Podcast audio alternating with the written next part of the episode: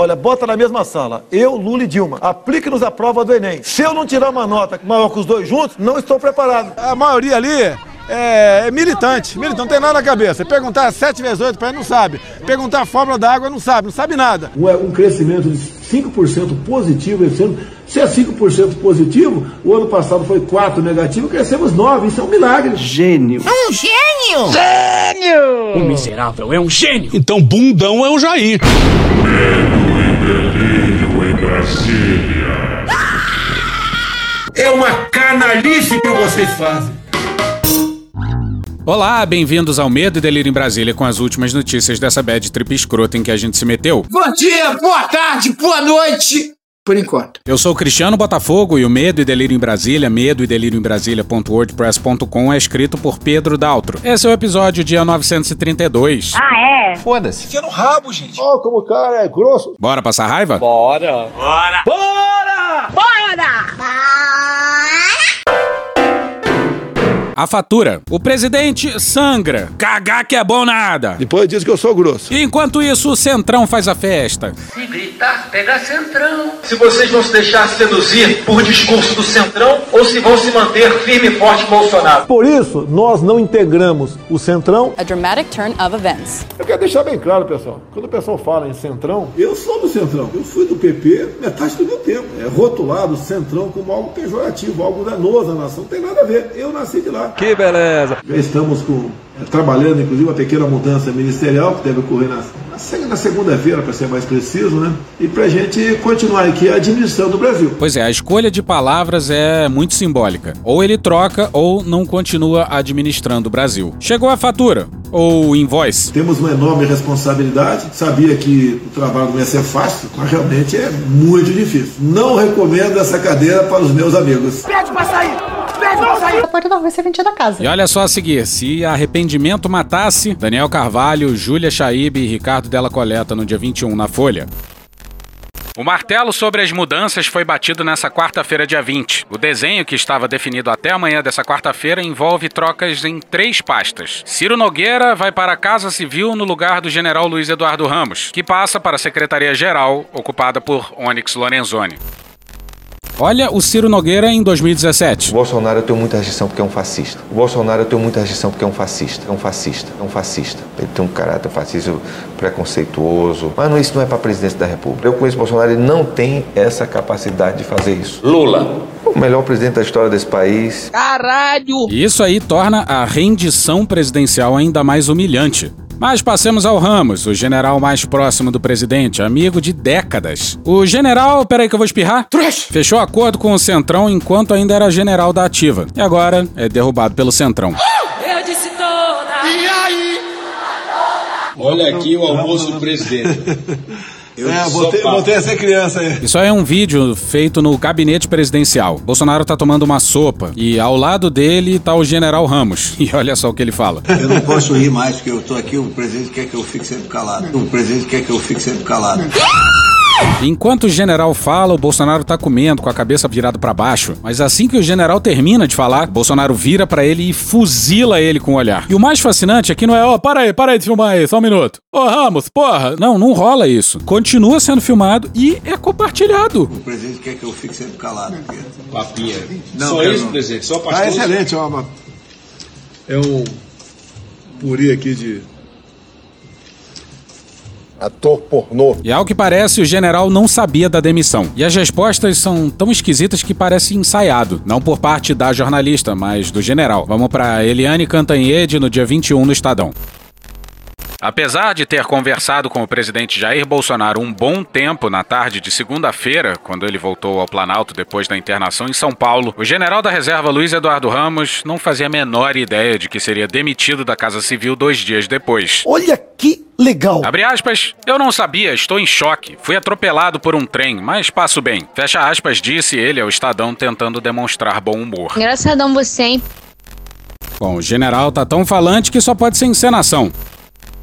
Segundo Ramos, que é considerado um dos mais leais colaboradores e amigos de Bolsonaro, Apesar do Ramos, continua apaixonado pelo jeito. o presidente já comunicou a ele a sua substituição pelo senador Ciro Nogueira, do Progressistas do Piauí, nessa quarta-feira, dia 21, mas não confirmou nada sobre sua eventual ida para a Secretaria-Geral da Presidência, no lugar do ministro Onyx Lorenzoni, como a imprensa noticia. Olha só! Abre aspas. O presidente é ele, eu sou soldado, cumpro missão. Aprendi em 47 anos de vida militar que soldado não escolhe missão. Deve ter falado merda e nem percebeu, né? Se ele me der outra no governo, eu aceito, fecha aspas, antecipou o general, que manifestou o desejo de permanecer com o gabinete no Planalto. A lógica da luta e da defesa não é a mesma lógica da administração pública.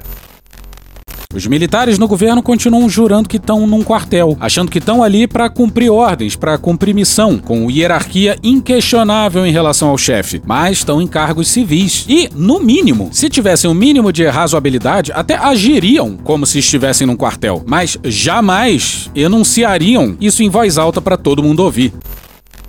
Ele tem uma situação particularmente delicada no governo. General de quatro estrelas, topo da carreira militar, ele abriu mão de um ano e seis meses no Exército. Até aí tudo bem. Desistiu do sonho de ser comandante do leste, no Rio de Janeiro, e passou para a reserva exatamente para um cargo relevante no governo do velho amigo Bolsonaro. A nossa diferença de silhueta, que a dele alargou um pouquinho mais. Isso agora está em risco. Se fodeu. Só uma coisa Ramos não admite: que façam fofoca ou publiquem que ele está caindo por incompetência ou por ter inimigos e sofrer pressões no Congresso. Abre aspas, isso não. Eu estava, aliás, ainda estou muito feliz na Casa Civil e dei o melhor de mim, tanto que estou recebendo telefonemas de parlamentares de vários partidos em solidariedade. Fecha aspas, disse.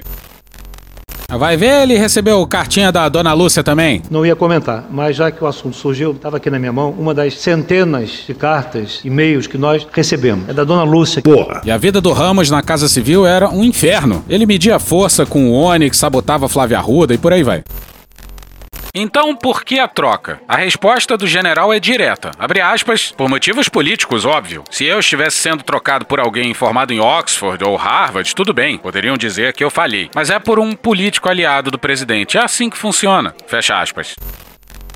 Uma bela de uma cusparada no centrão, hein? Muito esquisita essa entrevista. O vídeo do Bolsonaro tomando sopa lá atrás e o Ramos reclamando deixa claro que tem uma tensão ali. Mas essas aspas do general são suspeitas. E a gente não gosta de ser enganado por general. Toma, filho da puta! Toma!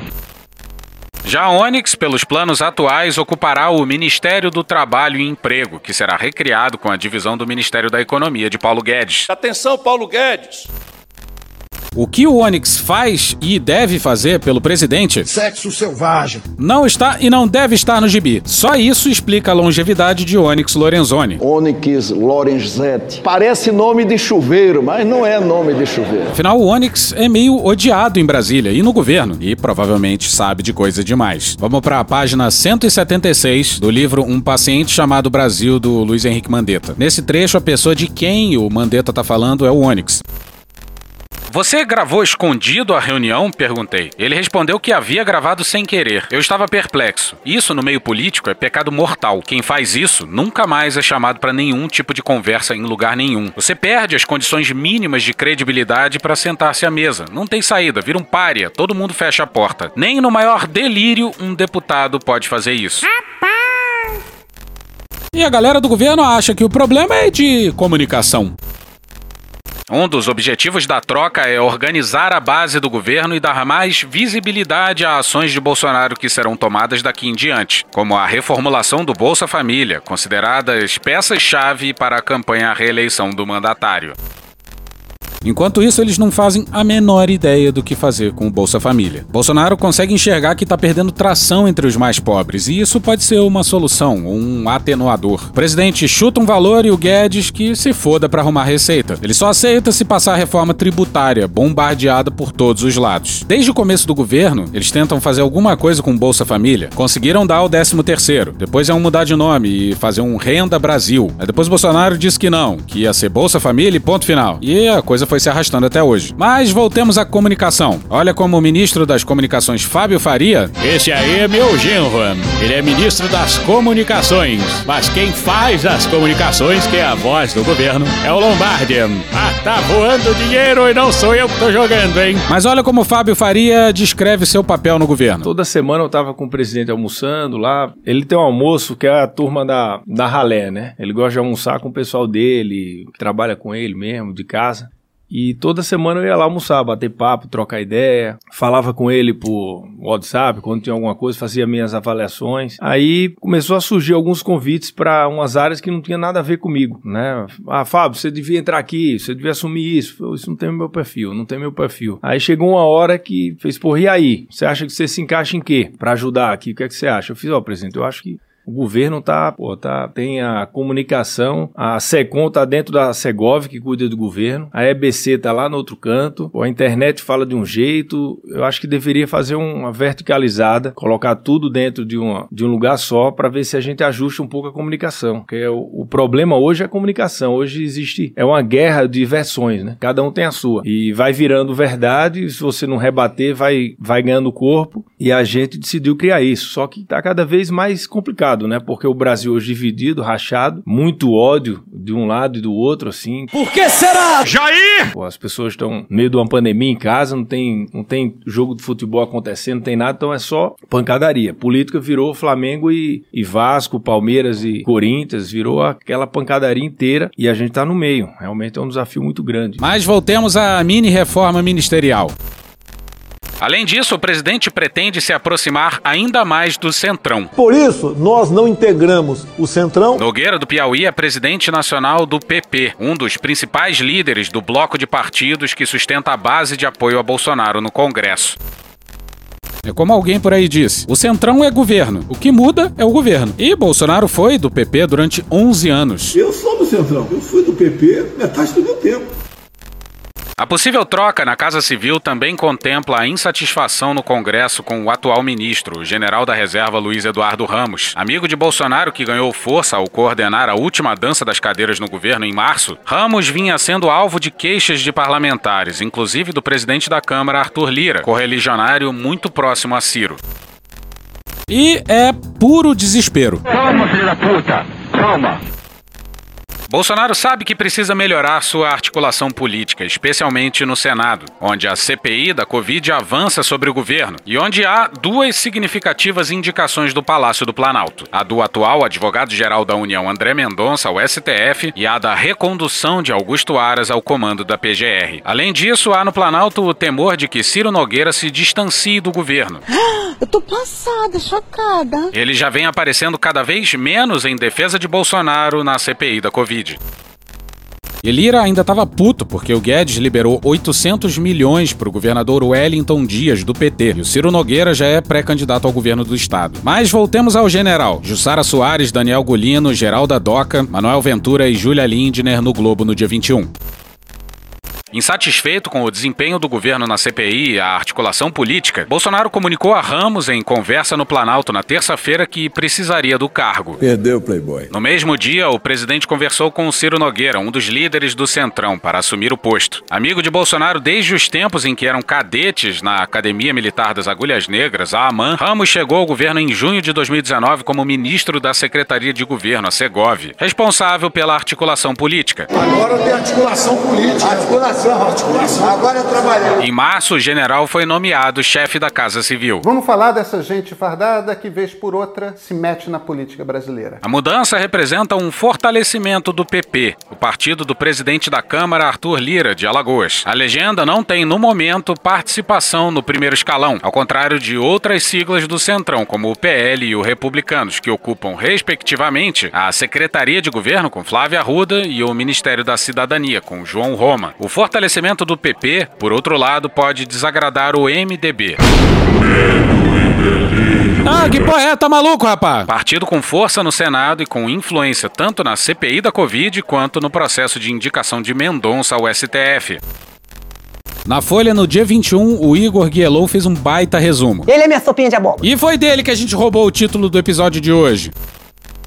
Na história da redemocratização brasileira, reformas ministeriais são sinais inequívocos, ora de acomodações pontuais, ora de prolongamentos de agonias. A minha vida aqui é uma desgraça, é problema o tempo todo, não tenho paz para absolutamente nada. O segundo caso se aplica ao governo Jair Bolsonaro, que namora mais uma mudança no gabinete. É a fatura, ou invoice, para ficar no espírito do tempo de CPI da Covid. Não, ela falou tênis. De seu casamento com o Centrão. O bloco amorfo, nem sempre com a mesma composição, é considerado vital para a governabilidade desde sempre, mas ganhou renovada assertividade sob o presidente. A alocação de Ciro Nogueira, do PP do Piauí, na Casa Civil, sinaliza uma abertura de porteiras da máquina interna do governo ao Centrão. Não se deixar seduzir por discurso do Centrão. Esse é um momento chave e pode significar um fortalecimento governista rumo a 22 ou um gesto desesperado. Significa.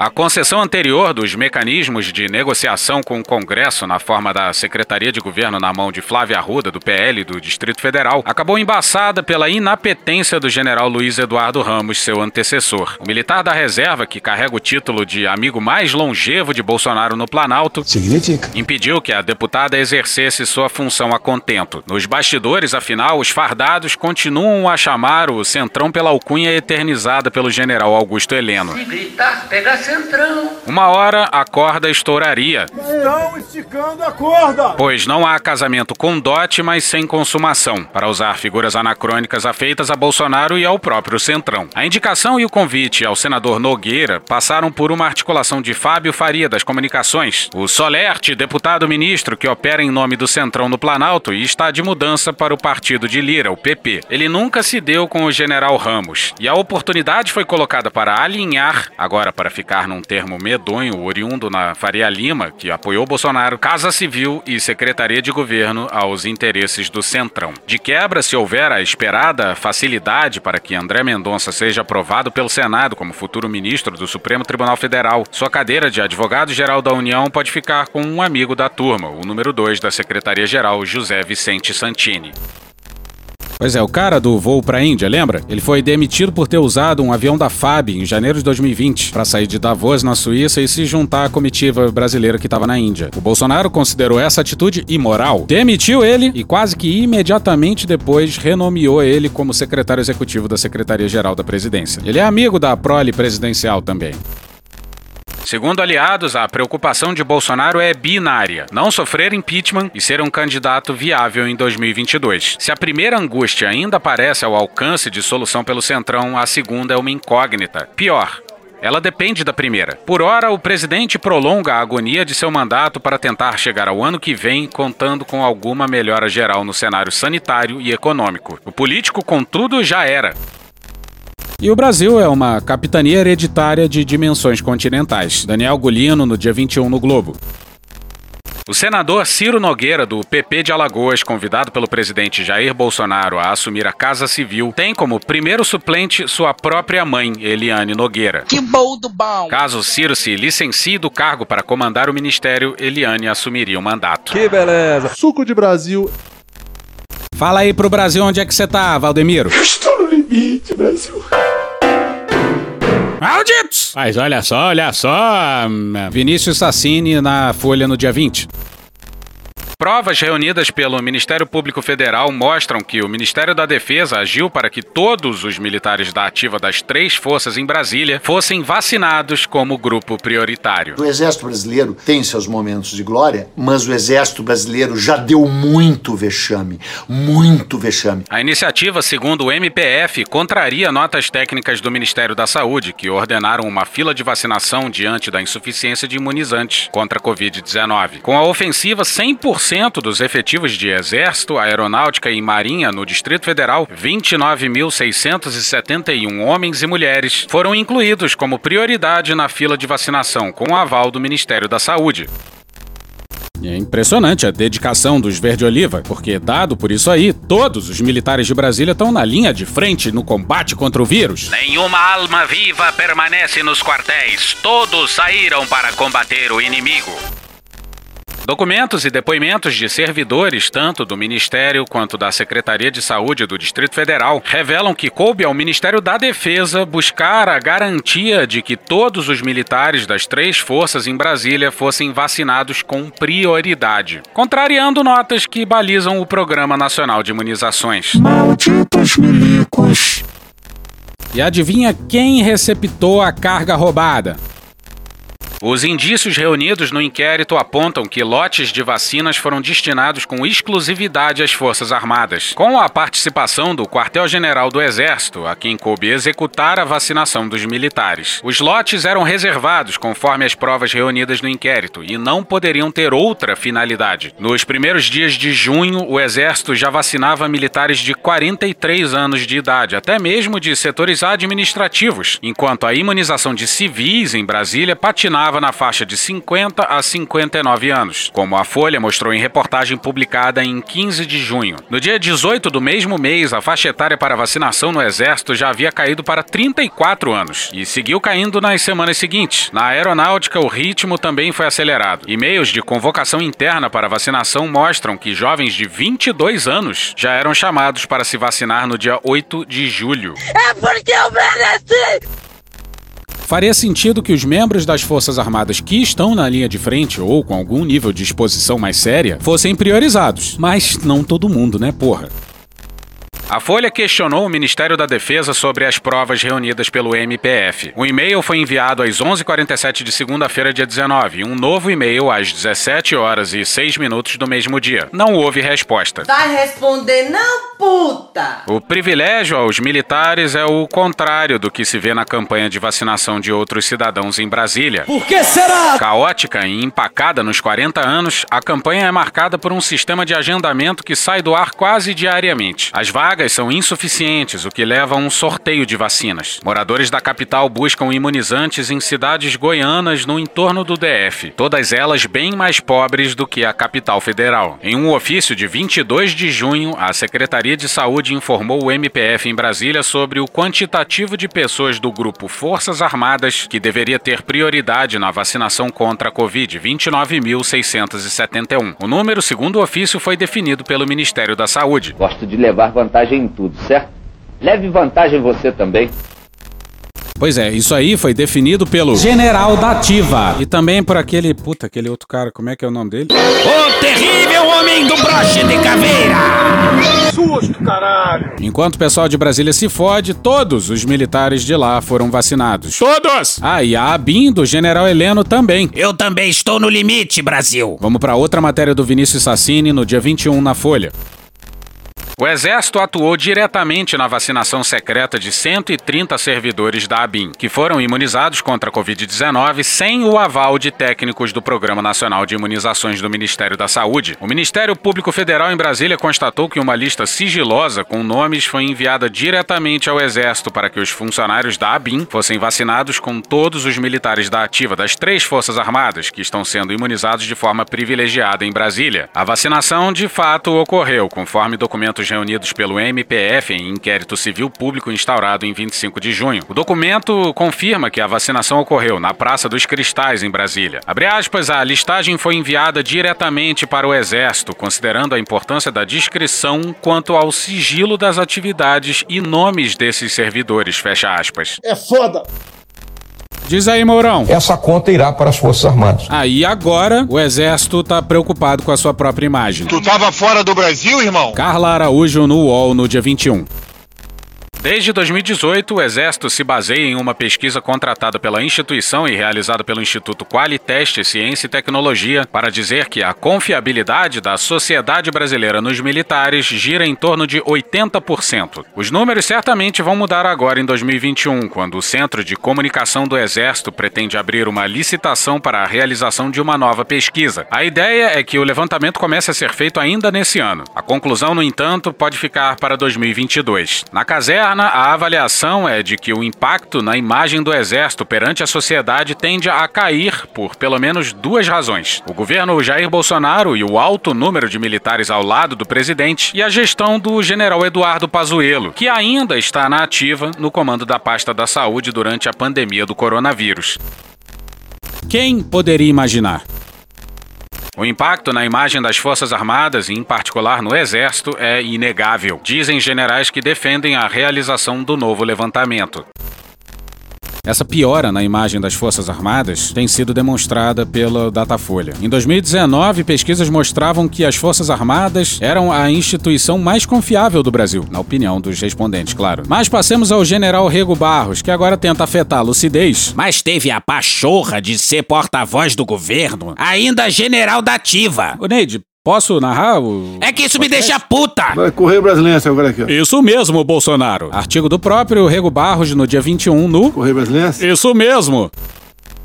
Leia os jornais diariamente. Foda-se. Um saudável exercício de contato com a realidade. Não leio mais, não vejo Jornal Nacional. Reconheço no jornalismo profissional uma fidedigna fonte para a formação de opinião. Que imprensa canalha! Na semana passada fiz um levantamento nas capas dos principais jornais com foco na exposição das Forças Armadas, em especial do Exército Brasileiro, que denotasse prejuízo à imagem da instituição. Não foi uma surpresa a quantidade de citações em vista dos últimos eventos trazidos pela CPI. Fazia muitos anos que o Brasil não via membros Ia ser legal parar aí, né? do lado podre das Forças Armadas envolvido com falcatrua dentro do governo. Contabilizei 23 chamadas de capa. A pesquisa se ateve àquelas que continham a palavra militar, general, coronel, Ministério da Saúde, Ministério da Defesa ou o nome de alguma das forças. Há muitos anos não se tem uma fotografia tão desfavorável e insistentemente divulgada nos mais diversos meios de imprensa. Tá certíssimo. Uma crise de imagem se caracteriza por uma ampla exposição negativa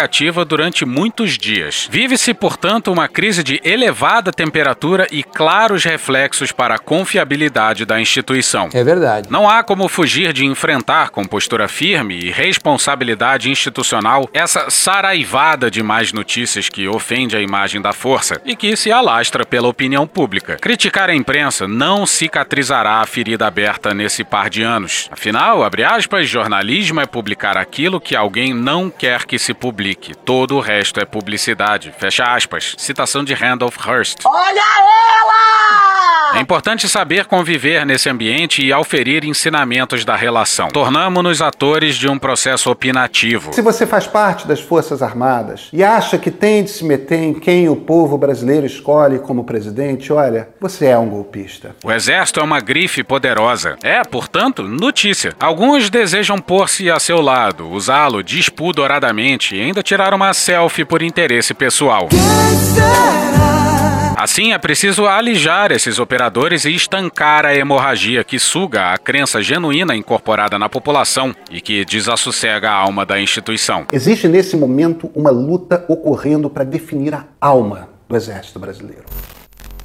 Uma selfie, general. Acho que tem metáfora melhor aí, hein? Que tal um cordão umbilical? Muito obrigado, comandante Vilas Boas. O que nós já conversamos morrerá entre nós. O senhor é um dos responsáveis por estar aqui. O Marechal Castelo Branco defendia o afastamento das Forças Armadas do ambiente político partidário. Tá certíssimo. Criou regras que impediam o ir e vir de quadros entre os quartéis e esses ambientes. Sua postura reposicionou a instituição na linha mestra de agente de Estado. Em um exame de consciência institucional, talvez fosse momento de humildemente restabelecer a exitosa estratégia do grande mudo.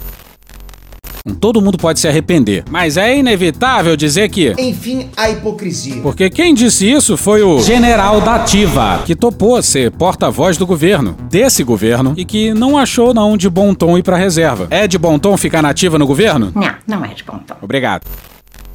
Empregada durante anos, mostrou-se valiosa para ultrapassarmos o bastião ideológico de Humaitá. Nem existe isso, você tá inventando palavras. Metáfora do período pós-governo militar. Uma alusão à épica Marcha do Chaco na Guerra da Tríplice Aliança. Chegamos vigorosos ao século XXI. Mais ou menos. Envolvemos os contendores, sobrevivemos às vicissitudes, conquistamos índices de aceitação que giram em torno de 75% de credibilidade. É, a nossa pergunta, claro, é como? Não sei. Nós somos profissionais em avaliar conjunturas com racionalidade. O uso da máscara, o afastamento social, as medidas de isolamento, nós temos muita dificuldade de encontrar o que deu certo e o que deu errado. Não seremos ludibriados por maganos que desejam incorporar o nosso prestígio. Tem gente aqui que não se enxerga. O alto comando, durante o governo Temer, se aboletou no palácio. E o Rego Barros mete essa. Não fode, meu irmão. Deixaremos um robusto legado às futuras gerações por nos afastarmos desse imbróglio político pessoal partidário. É verdade. Falta-lhe compreensão à classe política de nossos mais caros atributos. Tá falando sério? Quando dizemos sim, é sim. Quando dizemos não, é. Teu cu! Não, porra! Quando dizemos não, é não. Olha só! E quando dizem que não houve golpe nem tortura, é o quê? Mentira! Por conseguinte, não devemos buscar adaptação ao ambiente carbônico que os envolve. Fala direito, rapá. Uma parte dessa classe tem nos enxergado como peões sacrificáveis no tabuleiro de um jogo de interesses. Não o somos. Sempre estivemos prontos para participar do processo de construção do país, desde que nossos movimentos se alinhassem com o regramento constitucional. Amiga, não tem como te defender. Fica difícil. O agir assim é dever contido em nosso juramento de soldado, evocado com emoção nos primeiros dias da caserna. Abre aspas. Cuja honra, integridade e instituições defenderei com o sacrifício da própria vida. Fecha aspas. É bonito ver general desesperado assim. E esse não é qualquer general, não. É o responsável desde 2014 pela estratégia de comunicação do Exército e que acabou desembocando no Bolsonaro.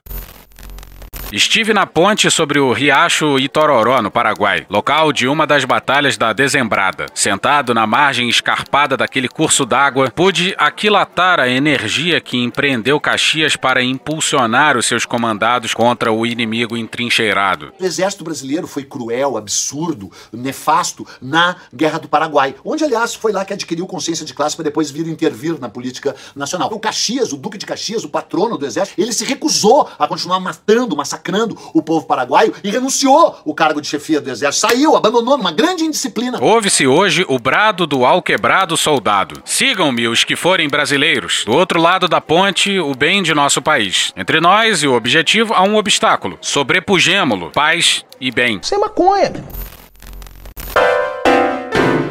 Semi-presidencialismo de Coerrula. Bom, talvez numa outra quadra da história a gente possa vir a discutir algo assim. Após uma nova constituinte, sei lá, vai lá. Mas hoje em dia. Nem fodendo! Hélio Gaspari no Globo no dia 21. O tucanato responsável pelo envenenamento do regime presidencialista brasileiro ao patrocinar o Instituto da Reeleição voltou a namorar com o parlamentarismo. O que o FHC fez com a reeleição é, pelo menos até a chegada de Bolsonaro ao poder, uma das maiores barberagens políticas das últimas décadas. Outra coisa que o FHC fez foi sucatear as Forças Armadas. Por que, você acha que os militares tratam o FHC como um perigoso comunista? Comunista! Chamam-no de semipresidencialismo por uma questão de pudor. Uma experiência fracassada no século passado e rejeitada em dois plebiscitos não bastou para que um pedaço do andar de cima nacional desistisse da ideia. Nesse namoro juntam-se dois blocos. Num estão os parlamentaristas sinceros, no outro, aqueles que temem uma vitória eleitoral de Lula. Essa situação tá difícil, sabe, doutor? Em 1994, quando ele parecia ser uma ameaça, a revisão constitucional encurtou o mandato do presidente de cinco para quatro anos. Numa trapaça da história, Lula acabou beneficiado pelo dispositivo da reeleição, que garantiu um segundo mandato a Fernando Henrique Cardoso, e, em vez de cinco anos, acabou governando por oito, de 2003 a 2011. Chupa que a cana é doce, meu filho. Sem abalar as instituições ou balançar o coreto do andar de cima, beneficiado pela mágica tucana, o PT reelegeu não só Lula, mas também Dilma Rousseff. If you speak slowly, Okay. I understand very well. Os defensores do semipresidencialismo dizem que ele amenizaria as crises. Em vez de cair o presidente, cairia o primeiro-ministro. Vira e mexe apresenta-se a matriz do regime francês, criado pelo general Charles de Gaulle. Aqui houve um claro détournement de pouvoir. Trata-se de uma falsidade histórica. O que de Gaulle fez na França foi o contrário. Reciclou um parlamentarismo que ia de crise em crise, fortalecendo a figura do presidente. Ganha um fim de semana em Brasília quem souber o nome dos três últimos primeiros ministros franceses. Ninguém.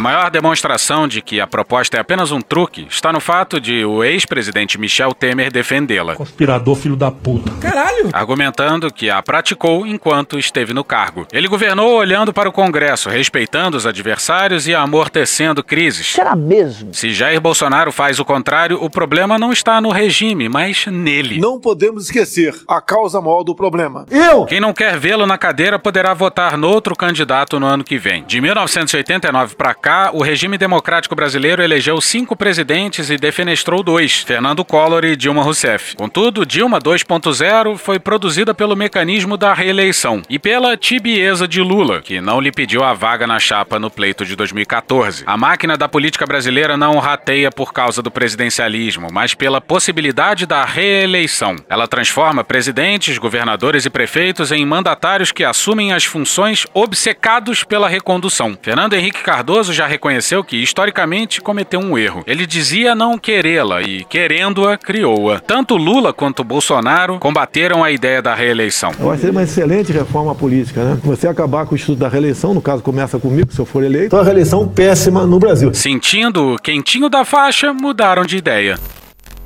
Que Deus tenha misericórdia dessa nação.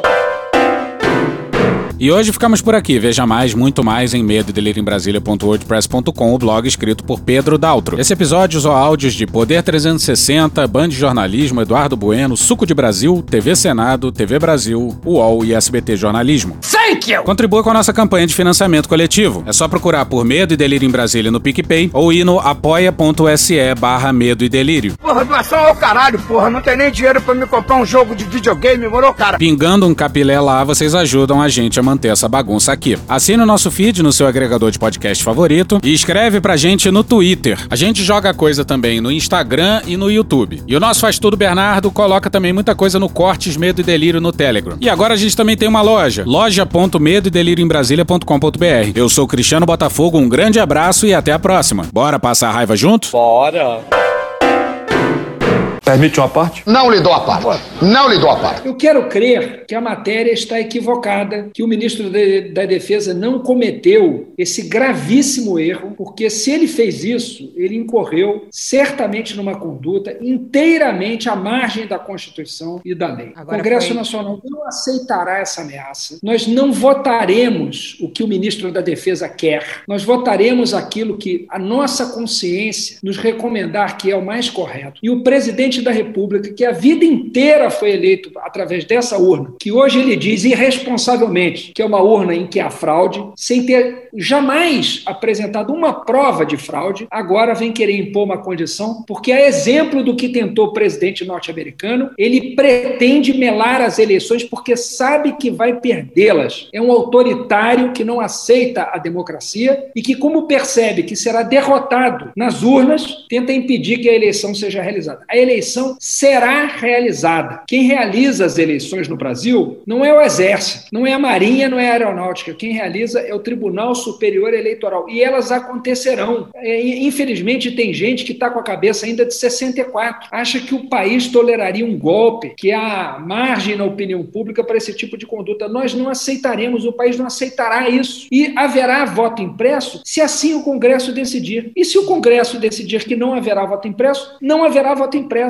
E não será o ministro da Defesa que dirá o que o Congresso tem que fazer. Nós não aceitamos esse tipo de tutela. Porra! Porra! Porra! Porra! Putinha do poço. Problemas? Pornô. Pornô. Paralelepípedo de crack? Paralelepípedo de crack? Paralelepípedo de crack. Presidente, por que sua esposa Michele recebeu 89 mil de Fabrício Queiroz? Parte terminal do aparelho digestivo.